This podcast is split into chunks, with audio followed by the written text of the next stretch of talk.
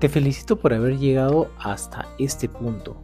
Ahora te daré las claves para empezar a gestionar el síndrome del impostor. Quédate hasta el final. El primer paso de todo siempre es aceptar que tenemos alguna dificultad. En este caso, aceptar que padecemos de este fenómeno nos abrirá la puerta para empezar a gestionarlo y ser conscientes de ello. En segundo lugar, busquemos evidencias. A tu alrededor cuentas con muchas evidencias que confirmarían que eres un o una excelente profesional. Mira hacia atrás tus logros y el camino que has recorrido hasta ahora. 3. Pregunta con tus mejores amistades qué te hace único o única. ¿Por qué comparten tiempo contigo? 4. Deja de pensar que todos tienen la capacidad y las habilidades para hacer lo que tú haces. Eso es una gran mentira.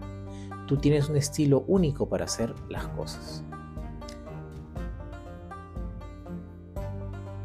Como siguiente punto hay que elevar nuestro nivel de conciencia. Ser conscientes de estas creencias que habitan en nuestra mente y trabajar sobre estas nos permite desarrollar nuestro potencial, que de otra forma queda relegado bajo la percepción de no ser suficientes. En otras palabras, si identifico que existen creencias o voces en mi mente, cuando me enfrento a un reto y estas se escuchan como tú que vas a ganar dinero, tú no sirves para nada, eres una fracasada. Por, por más que te cuides, vas a seguir engordando. Lo primero es ser consciente de tus creencias. La única persona capaz de romper con esas ideas limitantes eres tú.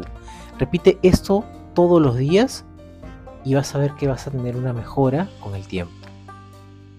Hoy, con la edad que tengo y recursos personales, intelectuales, cuento con mayor capacidad de discernir ideas y más capacidades que cuando era más joven. Por eso decido perdonarme por creer que no merezco salud, dinero y amor propio.